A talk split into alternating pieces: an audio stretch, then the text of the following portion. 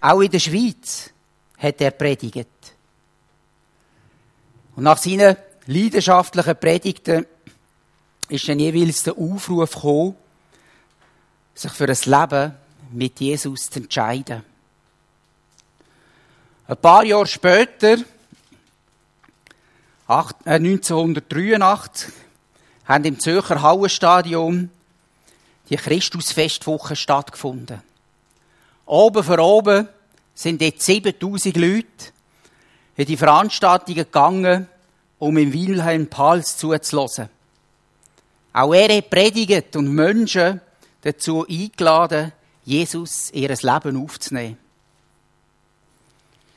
So bis vor 20 oder 30 Jahren war es Mode und offensichtlich auch eine erfolgreiche Methode, mit Zeltevangelisationen grosse Massen können anzuziehen. Viele sind in diesen Zelt zum Glauben gekommen. 1997 habe ich mitgeholfen, das Zelt der Krishona-Gemeinde in Stein am Rhein aufzustellen. Und ich glaube, das war einer der letzten Einsätze, wo das Zelt aufgestellt worden ist. Es sind einfach nicht mehr so viele Menschen wie früher ins Zelt gekommen. Die Beispiele erzählen schon fast ein bisschen nostalgisch von einer scheinbar längst vergangenen Zeit, wo Menschen, auch in der Schweiz, in Massen zum Glauben gekommen sind. Inzwischen hat sich vieles verändert.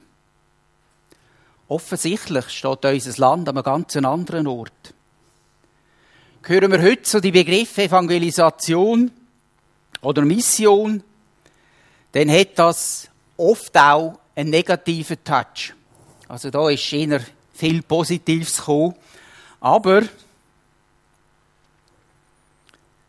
verbinden wir nicht auch oft mit so Begriffen Zwang, Druck, Manipulation, Gewalt, Überheblichkeit. Anstatt das, was müsste sein, Begeisterung, Leidenschaft und Motivation. In einer immer toleranter, toleranteren Welt tun wir uns Christen zunehmend schwerer mit dem Missionsbefehl. Wir fühlen uns irgendwie überfordert oder drängt zu etwas, etwas zu tun, wo man gar nicht so recht wollen, wo uns nicht entspricht. Und der Konsequenz daraus ist, dass die Versuche, die Versuche, irgendjemandem vom Evangelium zu erzählen, manchmal doch recht verknurkst sind. In der neuen Predigtserie wollen wir uns diesen Gefühl stellen. Wie können wir die gute Nachricht vom Evangelium begeistert und unzwungen einladend mit den Menschen vom 21. Jahrhundert teilen. Wie kann das Evangelium von all dem Ballast, Staub und Missbraucht, wo irgendwie wie an einem klebt, entfesselt werden und nochmal ganz neu Strahlkraft nach Hause haben, sich nochmal ganz neu entfalten. Und das wollen wir miteinander in den nächsten paar Wochen auf eine Reise gehen, die uns dazu helfen soll, die gute Nachricht entfesselt mit anderen teilen. Ein Kirchenvater im vierten Jahrhundert, der Augustinus Aurelius, hat gesagt, in dir muss brennen, was du in anderen entzünden willst. Wenn es darum geht, anderen von unserem Glauben weiterzuerzählen, dann fängt das immer bei uns an. Wie wenn wir anderen entfesselt vom Evangelium erzählen, wenn es bei uns keine lebensverändernde Wirkung hat oder eingeschlafen ist. Bevor wir uns also Gedanken darüber machen, wie wir am besten unseren Glauben weitergeben, wenn wir zuerst mal hinschauen, wie es bei uns aussieht sind meine Nachbarn, meine Arbeitskollegen, meine Freunde, Familie, sind sie überzeugt, dass das, was ich sagen dass das in meinem Leben Kraft hat? Sehen sie etwas von der Kraft vom Evangelium in meinem Leben?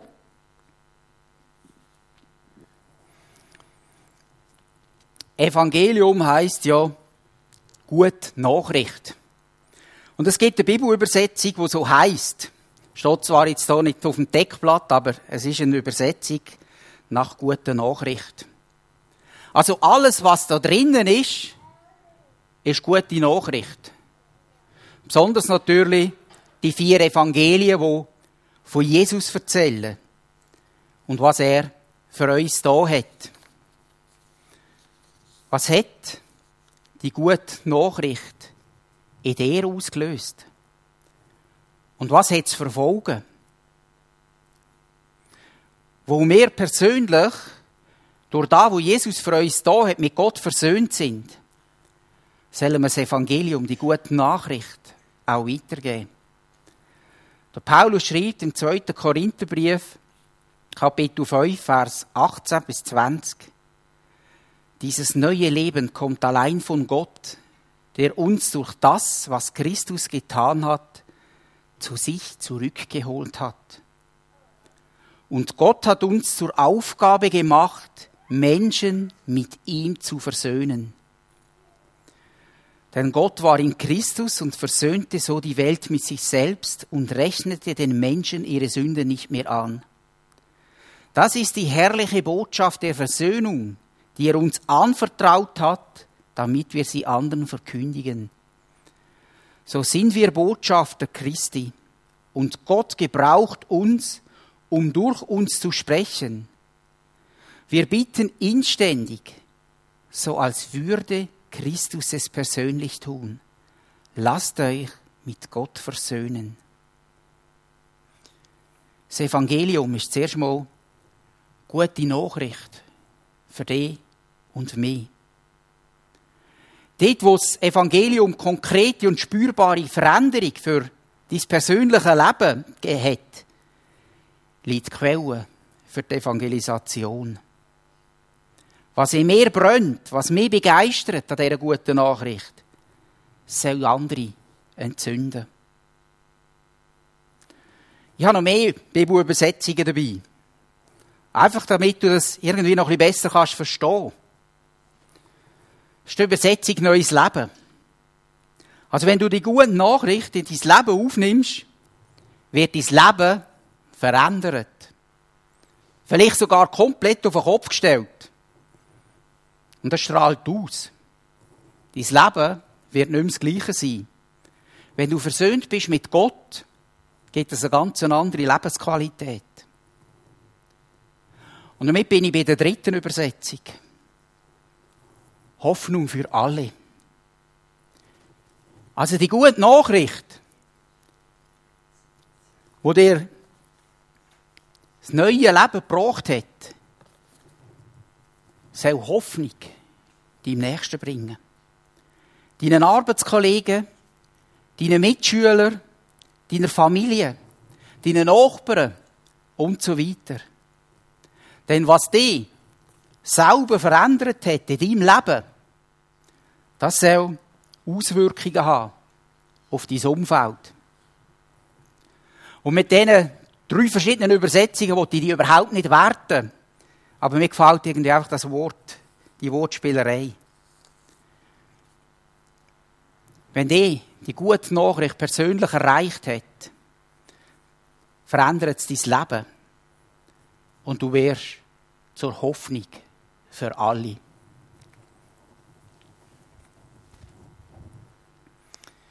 Ich werde dir zum Anfang dieser Serie ein paar wichtige Fragen stellen. Wo und wie hat das Evangelium dich erreicht und verändert? Wann ist das passiert? Magst du dich noch daran erinnern? Vielleicht war es ja auch in einer Zeltevangelisation oder bei diesen Christus-Festtagen beim Wilhelm Pals. Oder vielleicht einfach im Jungscharlager wie bei mir. Die zweite Frage. Was ist heute anders, wo du Jesus kennst und ein Teil von deinem Leben ist? Als ich mich als Kind für Jesus entschieden habe, da hat sich nicht viel verändert. Ich bin einfach glücklich gewesen, bin ich jetzt ein Kind von Gott. Da ist eigentlich das Leben ganz normal weitergegangen. Aber wenn ich jetzt zurückschaue auf mein Leben, dann sehe ich vieles, wo vielleicht ganz anders gelaufen wäre ohne Jesus. Es hat mich vor vielen falschen Entscheidungen bewahrt. Es hat sogar eine Zeit in meinem Leben gegeben, da habe ich die fast ein bisschen beniden, die so eine radikale Umkehr gemacht haben. Die irgendwie Drogen im Alkohol drin sind oder sonst irgendwelche Verbrechen gemacht haben und er erzählt hat, wie Jesus ihr Leben gekommen ist und das total verändert hat. Heute sehe ich es ein bisschen anders und bin Gott dankbar, dass er mich vor so vielem bewahrt hat. Die dritte Frage. Wo unterscheidet sich dein Leben von den Menschen, die nicht Christen sind? Merkt man den Unterschied? Man hört ja oft den Satz, dass wir zugeben müssen, besser sind wir nicht, aber besser sind wir dran. Wo wir durch Jesus befreit sind. Oder im GV-Deutsch, wo wir durch Jesus entfesselt sind und ewiges Leben haben. Und trotzdem frage ich dich persönlich, wo unterscheidet sich dein Leben mit dem von deinem Nachbarn, der nicht Christ ist? Was hast du, wo er unbedingt auch haben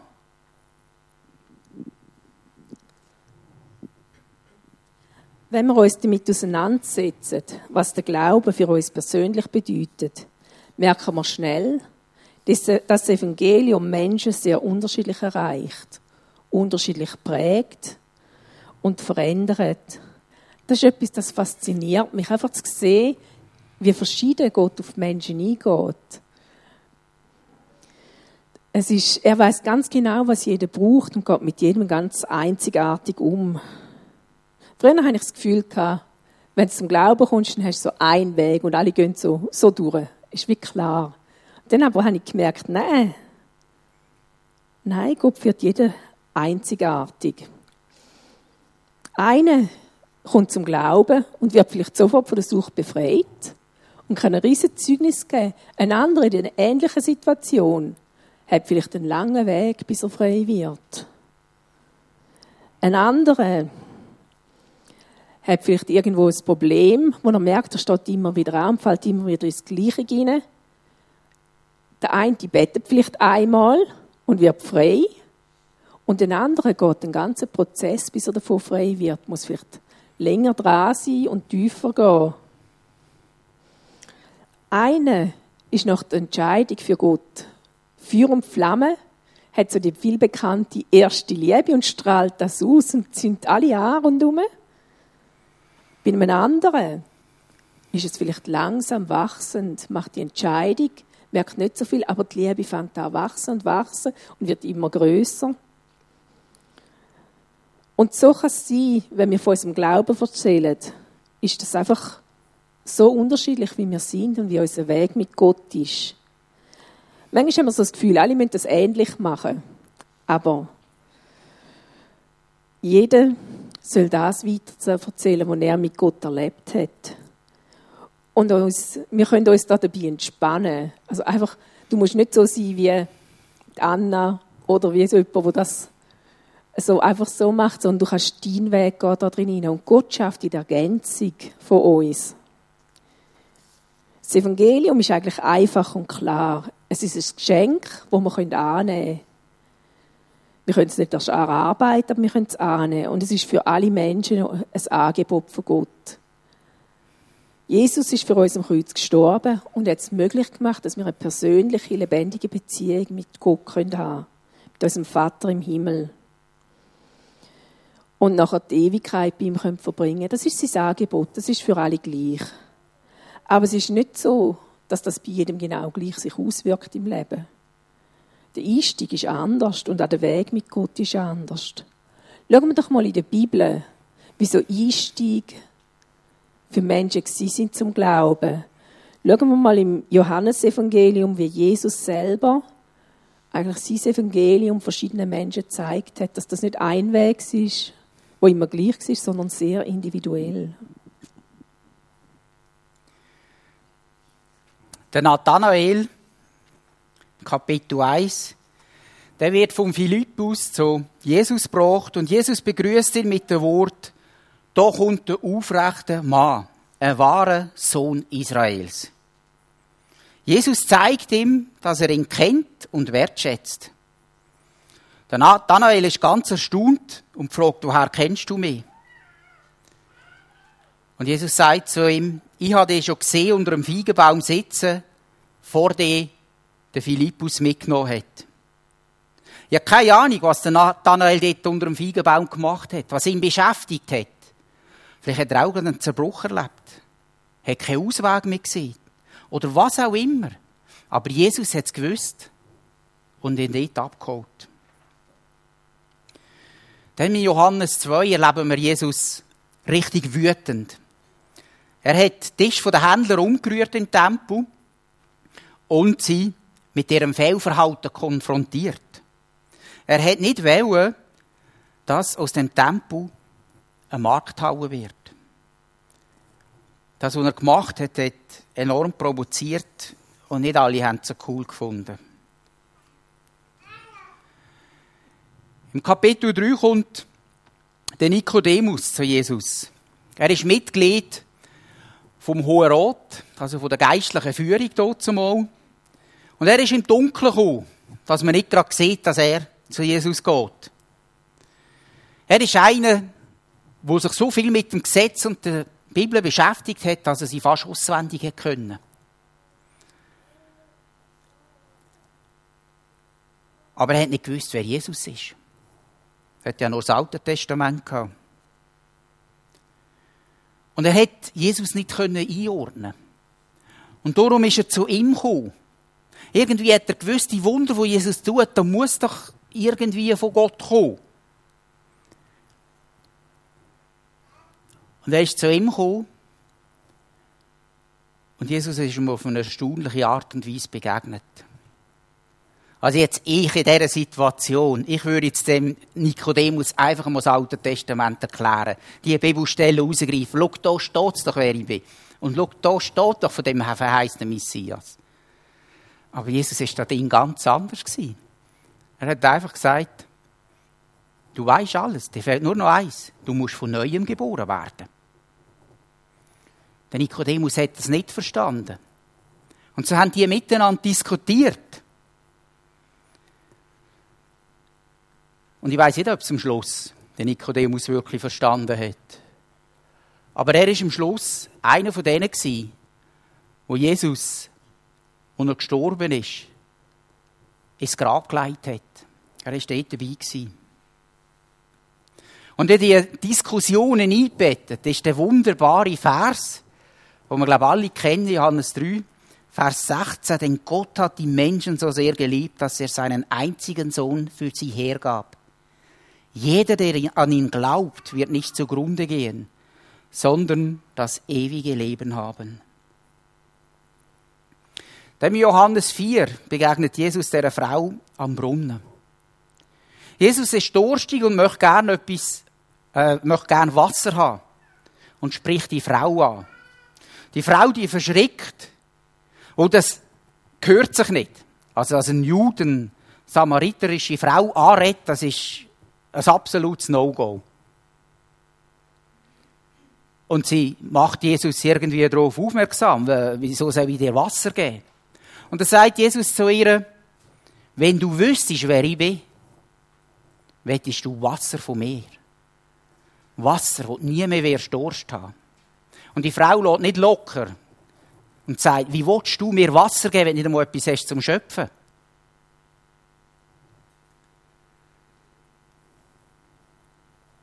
Jesus macht die Frau lustig auf das lebendige Wasser, das er gibt. Und stellt ihre tiefste Sehnsucht, die bisher niemand hat können stillen Oder im Johannes 5. Mann am Teich Bethesda, in dieser Bäderhalle Dort waren ein Haufen Kranke und wenn sich das Wasser bewegt hat und der Erste, der reingegangen ist, ist dann gesund worden. Da ist einer drinnen, der hat es nie geschafft. Und Jesus ist auf ihn zu, hat ihn angeschaut und er gefragt, was er will und hat ihn geheilt. Und begegnet ihm so in seiner Not. Im Johannes 5, 6 lesen wir die Geschichte von dieser 5000, die Jesus gespissen hat. Es ist eine riesige Menschenmenge. Bei ihm war, hat seine Botschaft zugelassen. Und gegen oben sind alle hungrig gewesen. Und Jesus hat aus wenig Brot so viel gemacht, dass es Frauen gelangt hat. Und ihnen so zeigt, er müsst nicht hungern. Ich bin euer Versorger. Er zeigt ihnen so, wenn ihr mit mir unterwegs sind, werdet ihr satt werden. Nicht nur am Körper, sondern auch Seele und am Geist. Und im Johannes 8, die Ehebrecherin, die sie zu Jesus gebracht haben. Die Frau ist ertappt worden beim Ehebruch. Aber anstatt sie zu verurteilen, hat er ihre, ihre Schuld vergeben. Hat ihr eine neue Hoffnung gegeben. Das sind sieben Beispiele, wie Jesus Menschen begegnet. Und es gibt noch viel, viel, viel mehr. Aber gehen wir nochmal zurück zu dir und deinem Leben. Nochmal zu diesen Fragen. Wie hat das Evangelium dein Leben erreicht? Was hat sich in deinem Leben verändert? Was unterscheidet dein Leben von jemandem, wo ohne Jesus durchs Leben geht? Oder merkst du vielleicht, an dem oder dem Punkt brauche ich nochmal ganz neu die verändernde Kraft vom Evangelium damit ich wieder neu begeistert bin davon und es mich motiviert, auch etwas davon weiterzusagen. Wo ist etwas eingerostet oder tot und braucht neues Leben rein? Nimm dir in einem ruhigen Moment einfach mal Zeit und denk darüber nach, was, was hast du in dir? Was brauchst, du, was hast, du, was hast du weiterzugeben?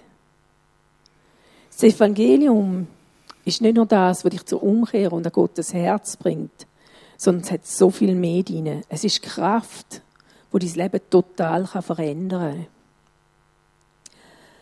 Aber gehen wir wieder zurück zu den verschiedenen Zugängen, die es gibt, zum Jesus kennenzulernen. Aber auch sonst in der Begegnung mit ihm. Der Timothy Keller, das ist ein bekannter Autor, erwähnt im Buch Center Church verschiedene Zugänge zum Glauben, wie Leute zum Glauben kommen oder Gott begegnet. Also der Blick darauf, mal zu schauen, was gibt es für Zugänge, kann uns helfen, zum einen für uns selber, aber vielleicht auch zum Evangelium weitersagen. Der erste Zugang ist die Angst vor dem Gericht und Tod. Das ist so etwas, wo, heute, wo man heute findet, ah, darüber sollte man doch nicht reden. Das ist ein bisschen heikel, oder? Aber ganz ehrlich, ich selber bin genau wegen dem zum Glauben gekommen. Ich weiß ja nicht, was bei euch der Zugang ist. Aber für mich ist die Frage, ich bin unterwegs gewesen, ich habe gewusst, es gibt Gott. Und bin mit dem Auto unterwegs gewesen. Und dann kommt der Gedanke, was passiert, wenn du jetzt einen Unfall hast und stirbst? Was passiert mit dir nach dem Tod? Das ist das, was mich eigentlich bewogen hat, zum ganze Sache machen mit Gott. Ich habe vorher immer so ein bisschen, ja, damit gespielt, aber irgendwie auch gewusst, wenn, wenn ich mich entscheiden will, dann sicher richtig. Also, habe in meinem Umfeld manchmal so das Gefühl gehabt, ja, wenn das der Glauben ist, dann will ich das nicht in meinem Leben. Und irgendwie ist für mich klar gewesen, wenn ich einen Entscheid treffe, dann will ich mein ganzes Leben auf Gott setzen und nicht so halbe. Weil ich habe gefunden, so ein halber Christ ist irgendwie, Entschuldigung, gibt es so einen Spruch, ein halber Christ ist ein ganzer Unsinn. Und für mich ist das wirklich so das, bei der Entscheidung. Wenn, dann wollte ich, dass ich mein ganzes Leben auf Gott setze und nicht so halbe. Aber für mich ist wirklich die Angst vor dem, was passiert, wenn ich sterbe, der Grund, um mich zu entscheiden. Der zweite Punkt ist der Wunsch nach Befreiung von der Last von Schuld und Scham. Das ist ein anderer Zugang. Also wenn wenn wir bedrückt sind, wenn wir merken, wir haben so viel falsch gemacht, da ist so viel da und du weißt nicht, wohin damit. Und dann erlebst, dass da jemand ist, der deine Schuld auf sich genommen hat, der dir es wegnimmt, der dich wieder frei macht. Das ist so ein großes Geschenk. Ich habe manchmal das Gefühl, wir vergessen das ein bisschen, wenn wir schon länger mit Gott unterwegs sind, wie wichtig oder wie groß das, das ist. Aber das ist etwas, wo in meinem Leben so viel ausgemacht hat. Die Scham, gerade auch, ich habe Missbrauch erlebt und gerade so, die Scham, die das ausgelöst hat, dass ich die losgehen konnte. Und Jesus hat nicht nur Sünde und Schuld vergessen, sondern auch die Folgen von dem. Auch wenn gegen uns gesündigt worden ist, das Kreuz genommen. Also es ist so, er hat eine komplette Lösung für die Schuld und die Sünde genommen. Wir können heil werden, wir können frei werden von dem, von dem, was passiert ist, aber auch von dem, was wir gemacht haben. Und das ist so etwas, das finde ich mega cool. Der dritte Punkt ist die Attraktivität der Wahrheit. Es gibt Leute, die werden einfach überzeugt von dem, was in der Bibel steht, dass das wahr ist. Und die zieht es an. Das ist ein Zugang, den ich selber nicht so hatte oder nicht so habe. Da könnten vielleicht andere von mehr erzählen, weiß nicht. Aber das ist einfach so der Zugang von dieser Wahrheit, wo Jesus ist. Jesus sagt, ich bin die Wahrheit. Der vierte Zugang, den wir euch vorstellen ist die Erfüllung von unseren grundlegenden Sehnsucht. Jeder Mensch sehnt sich nach einem, nach einem Sinn im Leben, nach innerer Zufriedenheit und Freude. Das ist doch etwas, das haben wir alle gern, das wettet mir. Und das ist so etwas, was ich im Laufe von meinem Leben erst gefunden habe. Als ich zum Glauben gekommen bin, war mir in rechts Chaos und hat ziemlich lange gebraucht, bis das alles weg ist. Aber zu erleben, wie Gott da drin hineinkommt und verändert und wie so ein innerer Frieden kommt und eine Ruhe, Gelassenheit und zu wissen, für was ich da bin, das ist so etwas Schönes. Und das bietet uns das Evangelium.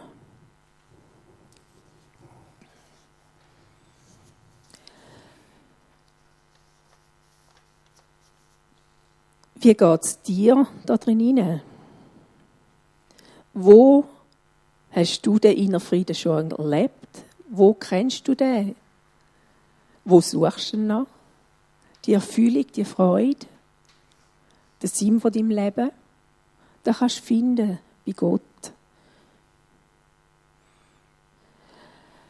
Der fünfte Punkt ist Hilfe für ein bestimmtes Problem.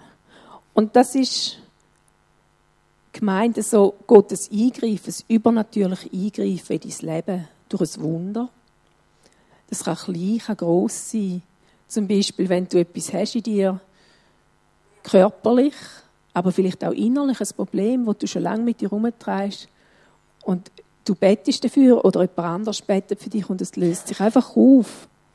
Das ist so ein Zugang, wie man Gott kennenlernen kann oder ihn kann erleben Und ich habe Verschiedenes erlebt in diesem Bereich. Zum einen bei mir selber, wie Gott geheilt hat, meine inneren Verletzungen, auch im Körperlichen.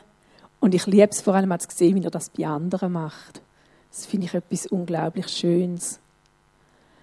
Wo hast du das erlebt in deinem Leben? Wo kannst du von dem erzählen? Oder wo hast du vielleicht etwas, wo dir das wünschst und Gott willst darum bitten? Der sechste Punkt ist der Wunsch nach Liebe. Welcher Mensch hat nicht den Wunsch nach jemandem, wo ihn bedingungslos annimmt, wo ihn wertschätzt, wo ihm Anerkennung gibt und Liebe?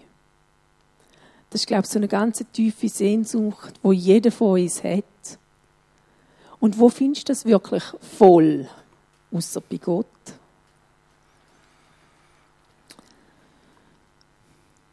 Wenn du die Liebe erlebst, die Zusagen von Gott, wenn er dir sagt, wenn du etwas machst, wenn er dich wertschätzt, das verändert, das, das tut so gut ich denke manchmal so ein kleines Kind, wenn die Eltern zuschauen, das Kind macht vielleicht so den ersten Schritt und dann fliegt es hin. Wir denken manchmal so, wenn wir das selber erleben, einen Schritt machen und dann herfliegen, oh nein, nicht schon wieder. Aber die Eltern beim kleinen Kind, die freuen sich so, dass es den Schritt gemacht hat. Und es ist keine Frage, dass es etwas Cooles ist, oder? Und diese Bestätigung von Gott zu erleben, wenn wir mit ihm unterwegs sind, ist einfach etwas, das tut mega gut. Einfach zu er sieht jeden Schritt und er freut sich über jeden Fortschritt, den wir machen. Das ist so etwas Gutes. Wo hast du die Liebe erlebt in deinem Leben? Und wo willst du dich noch mehr nach dem ausstrecken? Oder vielleicht ganz neu danach ausstrecken, dass das wirklich im Herz landet? Und der letzte Punkt, den wir hier haben, ist Staunen über die Schöpfung der Natur. Die Bibel sagt im Römer 1, Vers 20, Gott ist zwar unsichtbar, doch in seinen Werken, in der Schöpfung, haben die Menschen seit jeher seine ewige Macht und seine göttliche Majestät sehen und erfahren können. Also die Bibel sagt da und auch an anderer Stelle ganz klar, in der Schöpfung siehst du, wer Gott ist. Siehst du, wie er ist. Man sieht, dass, dass das muss geschaffen sein, wenn du das genau anschaust, dass das nicht kein Zufall sein Und Natur ist so ein Ort für mich, wo ich extrem aufdenke. Da sehe ich immer wieder so Spuren von Gott und merke auch, wie er zu mir redet. Ich weiß nicht, wie das euch geht, wie das auch habt. Aber das ist für mich so etwas, wo mega, ein mega großer Punkt ist, wenn ich mit Gott unterwegs bin und ihn erfahre. Ich liebe so zum Beispiel den Frühling. Das ist so meine Lieblingsjahreszeit. Wenn ich draußen bin und sehe, wie aus dem Braun aus anfängt alles wachsen und sprießen, da kommt etwas raus, wo das Gefühl hast, es ist tot dann fängt es an zu blühen. Und das ist so die Jahreszeit, die liebe ich unglaublich, weil die zeigt mir etwas von dem, wie Gott mit uns umgeht.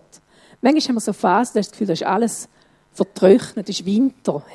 Zuerst wird Herbst, dann zieht sich alles zurück, dann ist Winter und sieht alles tot aus. Aber im Frühling fängt es wieder an zu wachsen, fängt es wieder an zu blühen, fängt es wieder an Frucht zu produzieren. Und genauso ist das bei uns im Leben als Christ. Es gibt manchmal so die Jahreszeiten, beobachte ich, äh, im Leben vom Christ. Es gibt Zeiten, da kommst du vielleicht frisch zum Glauben, dann blüht es und dann bist du unterwegs. Und dann kommt so Zeit, wo du das Gefühl hast, es wird wie teuer, trocken. Also es ist so wie die Vorbereitungszeit, bevor wieder etwas Neues wachst, vielleicht einen neuen Auftrag bekommst, etwas Neues, wo er einfach tiefer geht und dann machst du etwas ganz Neues auf und es fängt wieder an wachsen, blühen und bringt Frucht. Und so geht mit Gott manchmal durch die Jahreszeiten bei uns durchs Leben. Und wenn du in so einer Phase bist, wo es trocken ist und das Gefühl hast, hey, es ist so viel sieht tot aus, dann möchte ich dir einfach sagen, hey, es kommt wieder der Frühling, es kommt wieder zum Blühen. Es kommt wieder. Wieso hat Gott die ganze Welt geschaffen, dass immer wieder anfängt zu wachsen und blühen und Frucht geben? Durch welchen Zugang hast du selber Gott schon erlebt? Durch welchen bist du zum Glauben gekommen? Ist es einer von denen oder ist es nochmal ein anderer, wo wir jetzt hier nicht drin haben? Wenn ich so auf mein Leben schaue, finde ich es mega spannend, einfach zu sehen, dass ich immer wieder unterschiedliche Zugänge hatte. Am Anfang, das, als ich zum Glauben kam, die Angst vor Tod und Gericht, die hat mich nachher nicht mehr so beschäftigt. Dafür ganz andere Sachen. Seine Liebe, seine Größe. Und es zeigt einfach, wie viel größer und weiter und vielseitiger das Evangelium ist und vor allem Gott selber ist. Das kann uns helfen, in der Beziehung zu Gott, ihm immer wieder neu zu begegnen, wenn wir uns das bewusst sind und von ihm begeistert zu sein, zu bleiben oder vielleicht neu zu werden, je nachdem. Und dann die Begeisterung mit anderen Menschen zu teilen. Für mich ist das auf jeden Fall etwas Wichtiges. Ich will, dass ich immer in meinem Leben, bis ins höhere Alter, immer wieder Neues entdecken von Gott, in neu erleben. Er soll und darf sich mir immer wieder anders zeigen. Ich will mich von ihm prägen lassen und verändern lassen und hoffentlich immer mehr von ihm begeistert werden. Die gute Nachricht soll in meinem Leben einfach weiter an Kraft zunehmen und wirken. Wenn ich so denke an die Evangelisation, dann merke ich, mir fällt es nicht einfach, wenn ich das Gefühl habe, ich muss evangelisieren. Wenn ich aber denke, ich erzähle einfach das weiter, was ich mit Gott erlebe, das liebe ich. Also vielleicht müssen wir uns einfach entspannen. Und dort rede ich automatisch darüber, was Gott da hat und erzähle das ganze Evangelium, ohne dass ich irgendwie das Gefühl habe, das ist falsch.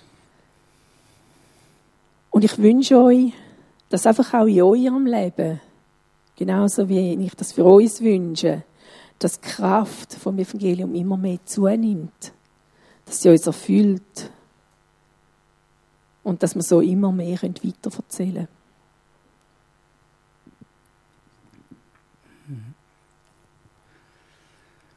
Wenn du merkst, jetzt irgendwie so ein Zugang zu Gott, da, da fehlt mir irgendetwas, da möchte ich gerne noch mehr darum beten. Vielleicht die Liebe nicht so spürst, noch eine Sehnsucht hast, die noch nicht gestellt ist, dann mache ich dir Mut auch, ins Ministry-Gebet zu gehen. Oder auch dann, wenn du ein Wunder brauchst. Und zum Schluss wird ich einfach nochmal das Zitat vom Augustinus lesen. In dir muss brennen, was du in anderen entzünden willst. Und ich bin gespannt auf den nächsten Teil der Serie, wo es darum geht, Feuer entfachen. Und Jesus Christus, wir danken dir einfach, bist du der Ursprung von aller Evangelisation, wo du uns verändert hast wo du uns neues Leben gegeben hast, haben wir auch etwas zu sagen. Und wir müssen keine Angst haben, das weiterzugeben. Wir können einfach von dem erzählen. Von dem Leben, was du in unserem Leben tust. Dass unser Leben ein Zeugnis ist. Und manchmal braucht es dann halt auch noch ein paar Worte dazu. Aber Herr, da kannst du uns eine Weisheit drin geben, wie wir mit Leuten umgehen was sie brauchen. Danke dir vielmals dafür. Bist du der, der die gute Nachricht in uns entfacht hat? Bist du der, der uns erlöst hat?